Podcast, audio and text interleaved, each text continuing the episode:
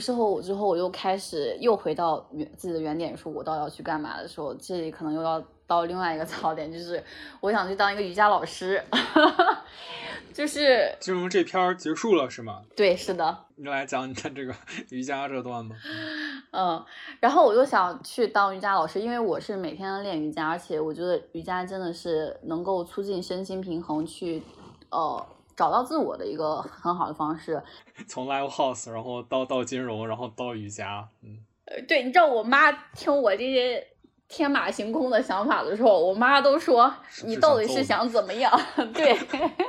我男朋友说，做你男朋友还是很需要勇气的，不是说谁都能接住你这些 想法。主要是你就不仅想想而已，还真的就这么做了。就是我当时是呃那个到我们馆，就是我我我住的这附近最好的一个瑜伽馆的，就是它的整个教培啊、师资啊什么的都是非非常好的。然后成为瑜伽老师之前，你必须得经过一个教培，然后这个教培班还挺贵的，要一万多块钱。你要培训一个月，去拿到一个瑜伽教练的一个上岗资格呃上岗资格证。是只要参加就能，就只要把这个流程走完就会给你。教练的资格证是只要你参加完这个培训，你就能，嗯，就是具说明你具备了一个基础的当瑜伽老师的资格，但是。就每个馆，它根据呃自己对老师的一些要求，有的馆它是你拿了这个资格证，它就可以给你学那个学员去上；有的馆是你必须要达到他们馆内部的一个什么标准，然后你才能去给这个学员上课。当然，这取决于这个馆收你多少钱，对吧？我收你几十几十块钱，那我就可以邀请一个这个年轻的老师来给你上。那我如果说收你一节课几几百块钱，我不可能给你安排一个就是刚刚这个毕业的一个。教瑜伽教练嘛，所以这个证是这个行业的一个准入门槛。对，是的，它是一个基本的一个非常基础的一个东西。哦，所以你这也算投资呀？你这相当于，所以你你投了是吧？呃，这个故事非常的曲折，还没有投。嗯，就是我要去这个瑜伽馆呢，嗯，他这个教培在我们这边不是很出名，然后呢，他那个教培要凑人数，不可能说你一个人。给你开个教培班嘛，他肯定要凑几个人一起去给你开这个教培班。然后当时他们店在做那个店庆，嗯，导致说他现在没有人员和精力，也没有师资去给你做教培这样子一个的培训。然后那我当时已经是到九月份了，呃，去做呃这个呃瑜伽老师的话，那他就建议我说我要先从这个销售开始，然后我就去做了这个瑜伽的地推。好，这个地推的薪资跟我们刚刚讲的那个呃，live house 十几块钱的兼职薪资水平也是差不多的。然后呢，呃呃，它是一个销售，因为它是销售嘛，所以有提成制。那就是你在大街上见到的这个，哎，发个传单，游泳健身，是全职是吗？对，全职。这那就是你正式入职了是吗？哦，他没有正式入职这一说，他其实不签合同。对对，不签合同，就是属于也也没有社保呗。哎，对对，是的，就是没有社保，就是先进去体验一下。但是我可能就是。我的整个心态可能就是去体验一下，所以他不给我交社保什么之类的，我觉得反而对我来说是个好事。又开始胆大敢为了啊！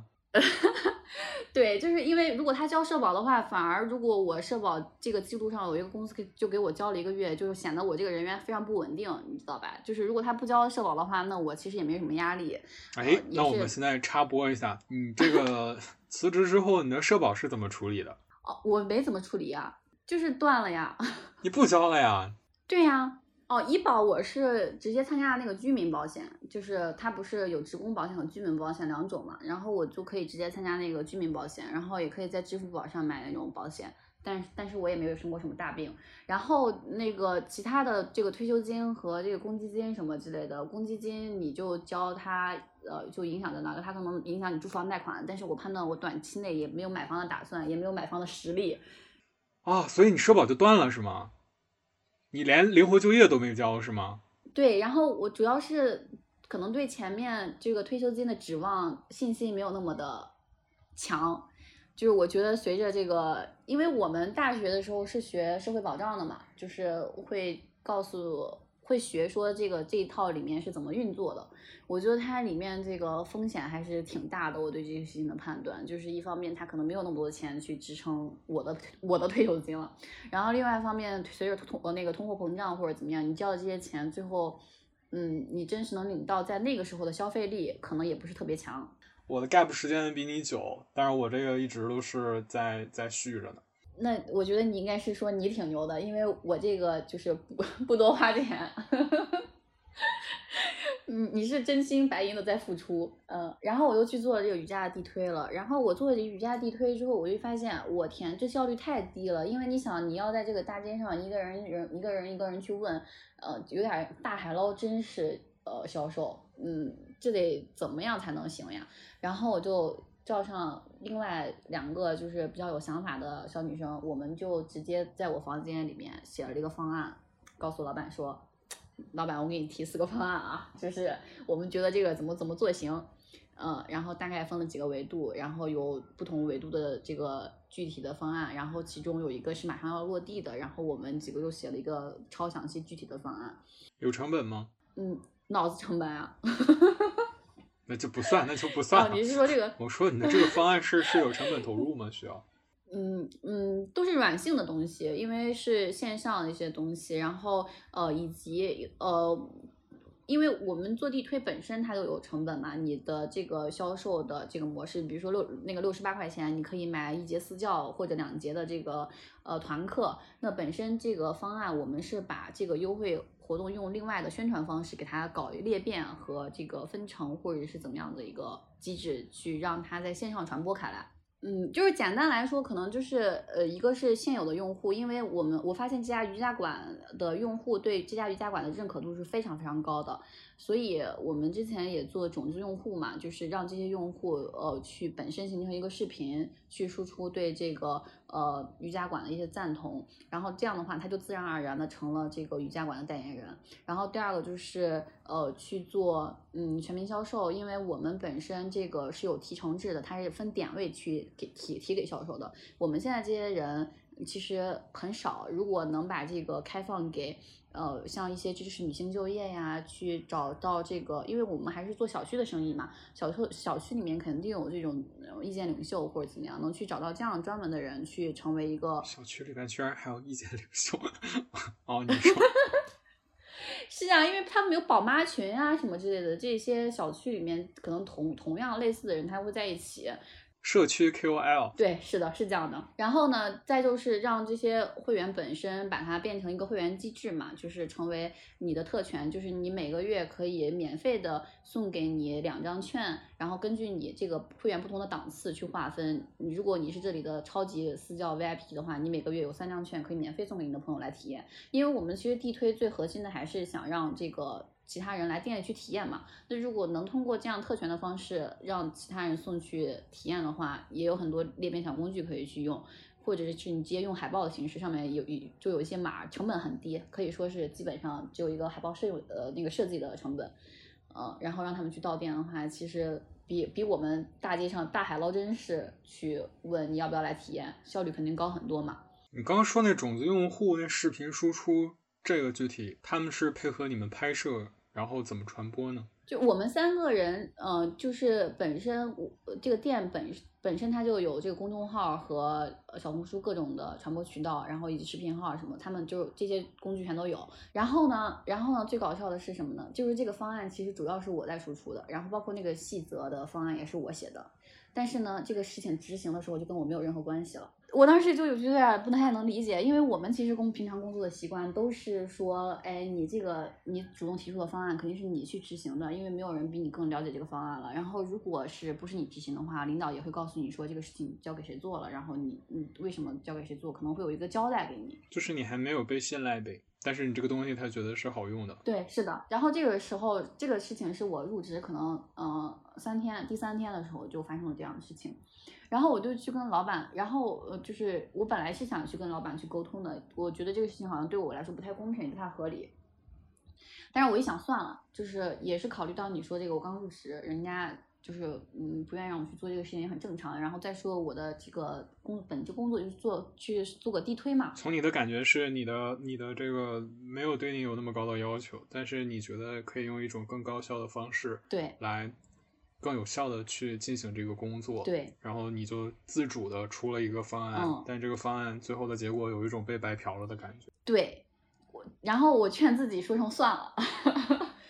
我劝自己，但也只能说声算了。我觉得，就除非说，对，哎，你不甘心，还想花气力去摆平这个，然后你就就搞一些这个社交方面的关系方面的事情，不然的话。单从逻辑自然发展的情况之下，好像不会有什么改观。嗯，对。然后就是这件事情，我劝自己说声算了。我以为这个事情就到此结束了，那我就安安心干好，就是他给我的这个基本要求的活就行了。结果在第三天的时候，他又突然打电话给我说，让我再写一个方案，就是。让我再写一个方案。我首先，我刚讲了，我这个工作的工资就是跟我去这个 live house 兼职一个小时十几块钱。明白，前提大家心里有数。现在比较关心你的具体做法，就是你怎么反馈这件事情的。我问他，这个有额外加工资吗？因为我问这个问题的初心是我跟我朋友讲了之后，我朋友说，嗯，你说的这个东西，呃，人家老板就认为是增量呀，你就。付付给你一天一百块钱，你还要给人家写个方案，老板就是觉得这个人挺呃请的挺好的，然后这个方案还能用，那这个东西它自然不会对你有所价值。然后我们其实是在做一个交换，我这个方案可能本身就是有有价值的，老板没有看到说你的价值，老板只看到了方案的价值。所以如果老板给你付钱的话，他肯定不会这么想。然后出于这个心情，然后我就跟老板说，这个方案要写出来的话加钱吗？然后老板说：“我约你面聊。”我跟我朋友说，我朋友还说：“哎，有戏，肯定是要给你加钱了。”然后，然后我老板就是呃找我面聊之后说：“嗯，你最近这个呃状态是不太好。”我当时寻思着，就是想要这这是要面聊教育教育呀。没错。然后他就说你自己最近状态是不太好。我说，你说确实上一个方案写的可累了。嗯，我说还行吧，就是有点委屈。然后，然后他就说，嗯，怎么了？你就讲讲。我就把我刚刚觉得委屈的点跟他讲了。我说我写的方案，但是就是最后落地的时候没有我。然后他就说，你猜他，你猜他怎么说？如果现在现在互动环节，如果你是这个老板，你会怎么回应这件事情？这我没法回应，因为我本来他前面的这个行为也跟我的。逻辑不不一样呀。给你讲讲他是怎么说。他说：“微微呀，我是非常欣赏你的，我也非常认可你啊，我就是非常认可你和欣赏你，所以我才采纳了你的方案。你的方案我都执行了，这还不够说明我认可你和欣赏你吗？”然后我说：“这个事情，嗯，跟我后面没关系了呀。”他说：“你本身也不是做新媒体的，我们执行的这个部分就是新媒体那块，交给他们去做就行了呀。而且就是。”呃，嗯，因为我们还有另外一个总监嘛，他就说，那个总监肯定比我更加了解司仪，然后站站的视角也不太一样。我说，那这个方想法是我的，他万一中间执行偏差了或者怎么样，那都没有办法去掌控呀。就是，然后你猜他说啥？他就直接说，领导和下属之间的意见有分歧，是不是得得听领导的？我说对，然后他就说，那这个事情。听那个缇娜老师的有什么问题呢？我当时一下好像有点儿觉得哪里不太对劲，但是好像下属听领导的这个话，我也没有办法很好的去反驳，被哽住了。我不知道你有没有什么好的想法？就我现在我是看不懂他是到底是觉得你是个人才，想要是哎重视一下，还是说他觉得这个人我想短期内。达到我足够的利用价值，就是我不知道他是这两个方向是在做哪一条。就是如果要是就通过你的描述，感觉好像是后者，但是这个我就是不够了解前情和条件，所以我不知道他为什么产生这个想法。抛开他的问题不讲的话，我自己会觉得，呃，你有可能啊，从我的角度，如果我换位，我换位他，我换位不了，因为我不知道他逻辑在哪儿。如果换成你的话，我会觉得说。我不可，我不会轻易的拿出我这方案。就如果我对我这方案是有信心的话，我会做完之后先敲打着去聊。就是我我我在做这个方案之前，或者是我做完这方案之后，我在没拿出来之前，先跟他沟通一轮。就是我在聊说这个东西，哎，我想了一个想法，但是我我要我要去做这个东西，我需要得到一些我可以去实施的这样的一些信号，哪怕说。我这个话说的比较活，就是说我做了一些没有任何成本的这个方式，而且也不影响我自己的这个本职的工作的要求。然后在这个情况之下，我觉得这个东西能做到很好的优化。我希望去试一下。如果要是这件事有了好的效果，哎，我觉得我们可以去去，哎，大家一起来使用这样的一个方式。我我我会想办法去保护一下我的这个方案，然后这样的话，这个东西的效果就跟我挂钩了。就如果我要是这个东西是无效的话，哎，我也没耽误我的本职工作，我本职工作完成了。但如果这个东西是有这个附加值，那它肯定离不开我了。就大家知道这个东西我做的呀，对吧？那它的成绩是无法跟我割开的。如果这时候你再让我写一个方案，那我就跟你聊一聊价钱了，因为。上一上一轮方案的数据跟效果已经摆在这里了，而且我在这个过程当中肯定也需要跟别人去协作，那我也形成了跟别人在这个协作当中建立的关系，局势就变化了。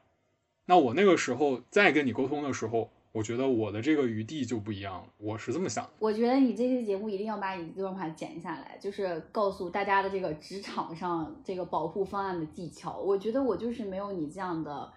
就是。保护自己的意识，所以导致了我可能就是非常真心诚意的拿出了我的这个解决方案之后，处在一个非常被动的位置，然后也没有很好的把它跟我挂挂钩起来。我觉得你刚刚讲的这段可以，就是有一个小标题，就是职场小经验、小 tips，就把自己的大脑和方案很好的保护起来。学习了。学习了，就是我刚刚在想说这件事情，如果要是可调整的空间，我我当我刚刚马上想到的可能是这样的一个。但是我觉得你的这个非常好，然后我后面也会学习一下，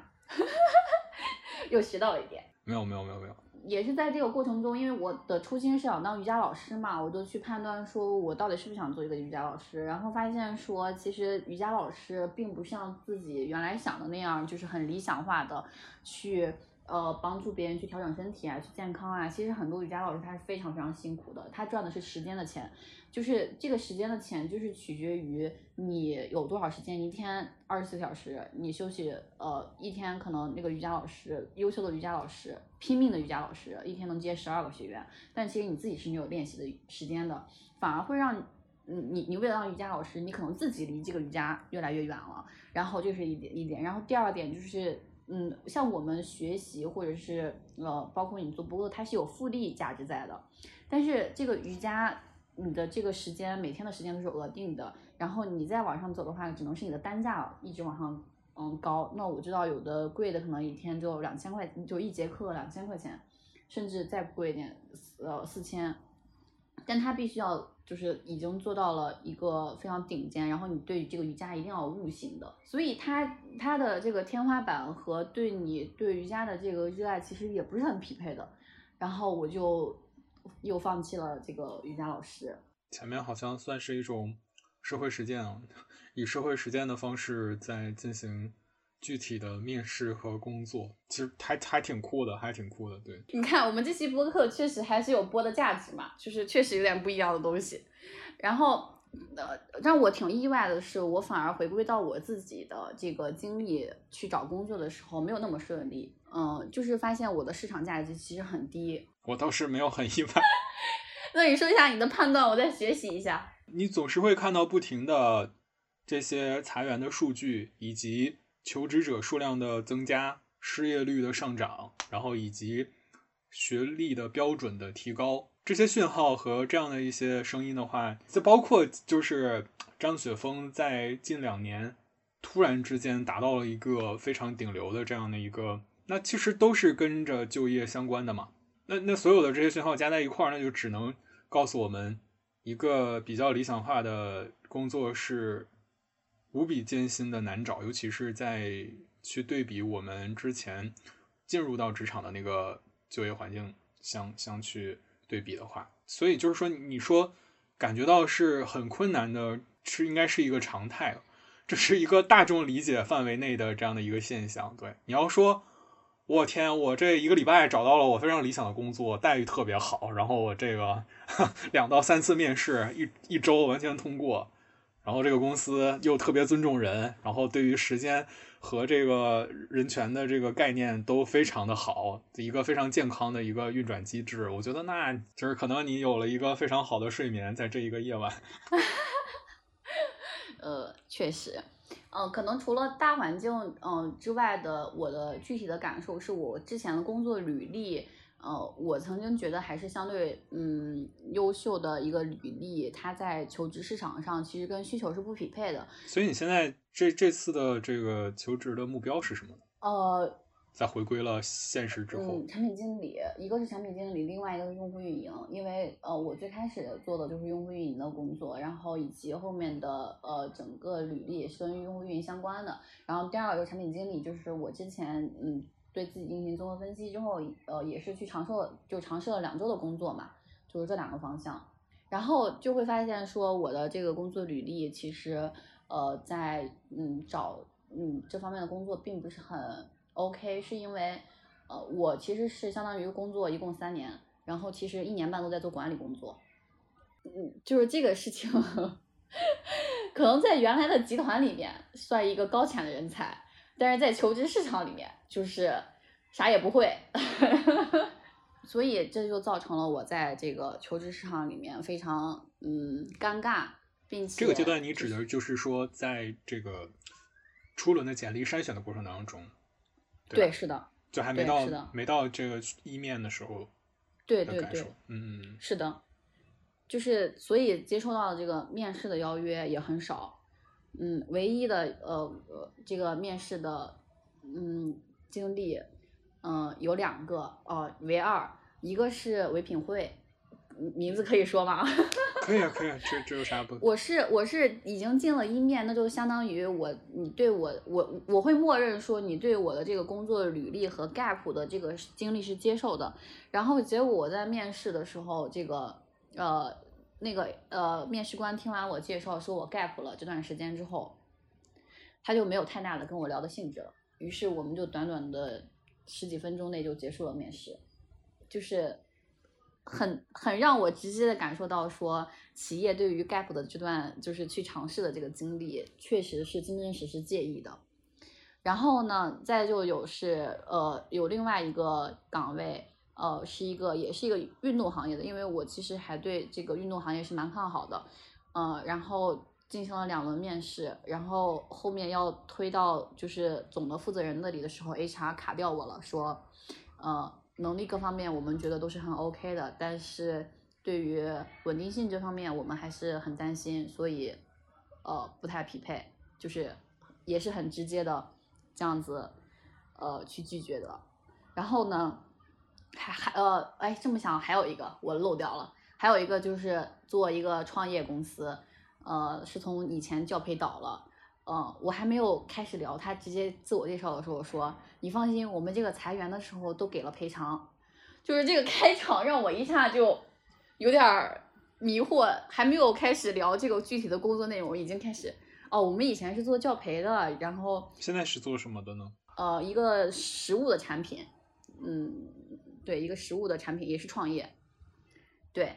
然后说我们这个公司解散的时候，之前教培解散的时候，每个人都很好的发了补偿，然后把大家遣散了，这个你放心。就有有就这个传达出来第一信息，感觉好像 挺好的呀，挺好的呀。他他表表达出我们是一个负责任的公司嘛。嗯呃，然后就是，但是会感觉说对他们的业务好像也不是很有信心，就是还没开始，已经在聊说，如果我们要解散的话，你放心，这个东西是肯定会给你补偿的。然后，然后后面也没有继续再聊。还有一个很关键的，还是在深圳，就是单双休。这么一想，我这个求职要求好像也有点太高了。但你这其实 OK 啊，我我了解到的，其实现在蛮多都是单休的。其实单双休已经是我我觉得还不错的一个，嗯，我觉得可能单双休是一个非常小的点，可能就是在前期跟这个 HR 在聊他们的这个业务的这个过程里面，我对这个，对我对这个这个这个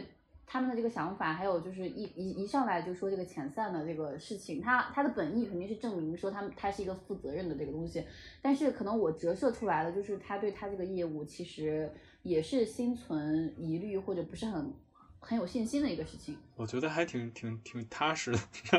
我觉得挺真诚的 这个表达方式，对，没有上来就给你画饼，然后给你打鸡血，我觉得还还挺好，或者是给你制造一种，我给你一个工作都已经很不错了，就就没有这样的几个几种。那从你这个角度来说，确实可能也是，但是可能当时我结合他的呃这个嗯身体的肢体的这些东西的时候，我就有点觉得好像有点不是很靠谱。人的那个直觉，我觉得还是不太靠谱的那个直觉，还是应该挺准的。所以这个是从什么时间开始就一直蔓延到现在是吧？就是就是从十十月底十一月，我从泰国玩回来之后开始，哎不对，就是没几天呀，就是就是两周呗。那那那也不是，就是可能从泰去泰国之前就已经开始了。嗯，就是从瑜伽馆辞职之后就开始去找新的工作了。零零敲碎打，大概就不到一个月，嗯，大概二十天上下，对嗯，然后过程中还接受到了我们之前集团的一个，就是对我印象挺深的一个人，他他说可以返聘回去，呃，然后问我有没有意愿去加入他这个，嗯，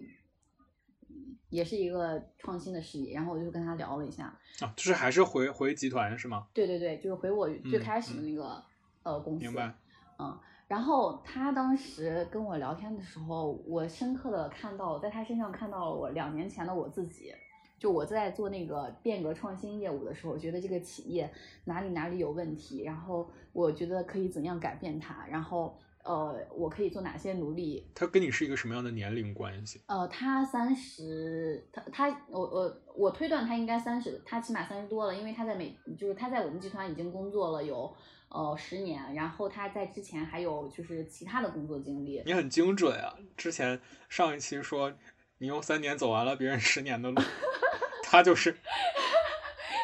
呃，这这个跟他的相遇是在我录完那期之后的才发生的，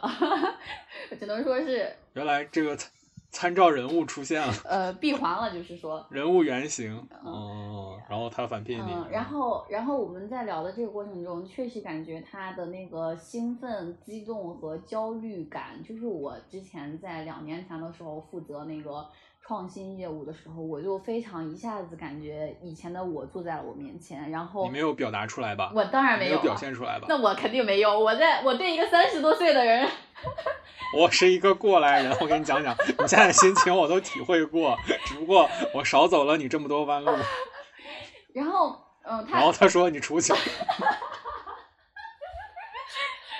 呃，有点太离谱了，就是情商还没有到那个程度，我就听他看他在那里讲说集团现在有什么问题，他希望做什么样的变革，然后我就跟他呃讲说，嗯，我觉得这可能也是我裸辞之后一个非常大的状态吧。以前我可能觉得自己努力或者是呃对于一些理想的事情就可以改变很多，但是现在更多的会会发现说。很多事情它都有自己的运行规律，不是说你努力就能改变很多事情。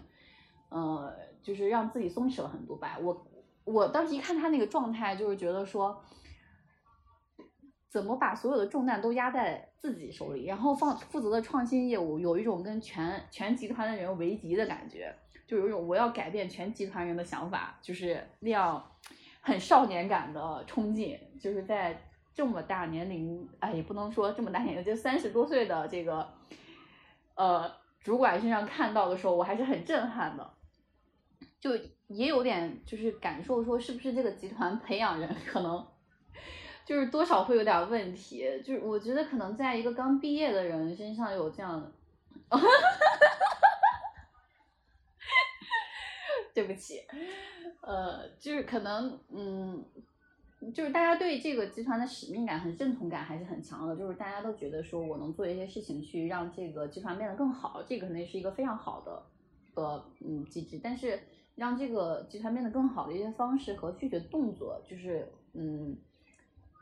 很有那种英雄主义的感觉，就是觉得我一个人能改变很多，然后能去嗯让整个世界得得救，就还是挺震惊的，也是返回到我自己觉得。又反思到有点有点传统企业的基因哈，嗯，可能是吧，就是挺还挺感慨的。感觉那个是，呃，那那一代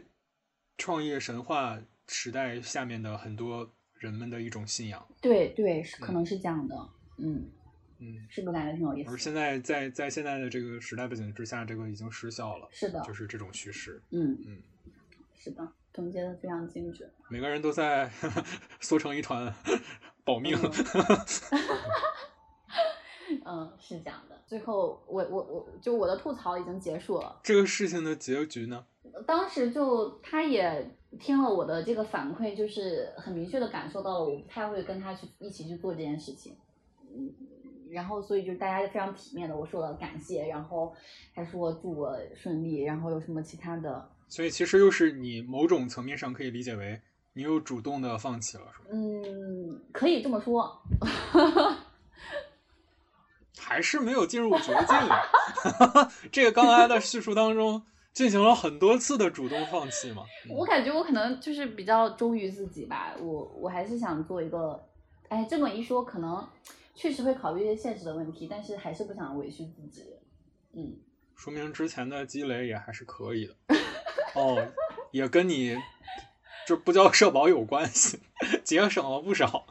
对对对对，你说的这个，我还是想就是分享一个就是花钱的呃这个预期，因为我其实现在就是可能下下上下下周就正式入职了，我下周会收到一个 offer，就是整个花钱的这个预期和冲动力，这这段跳过去了啊，是一个什么行业呀、就是还是我想做的那个 B 端的产品经理，就是是我想做的事情。然后只不过就是这个还是通过我之前积累的一些人脉吧，那这个公司是一个什么样的状态啊、也是一个上市公司。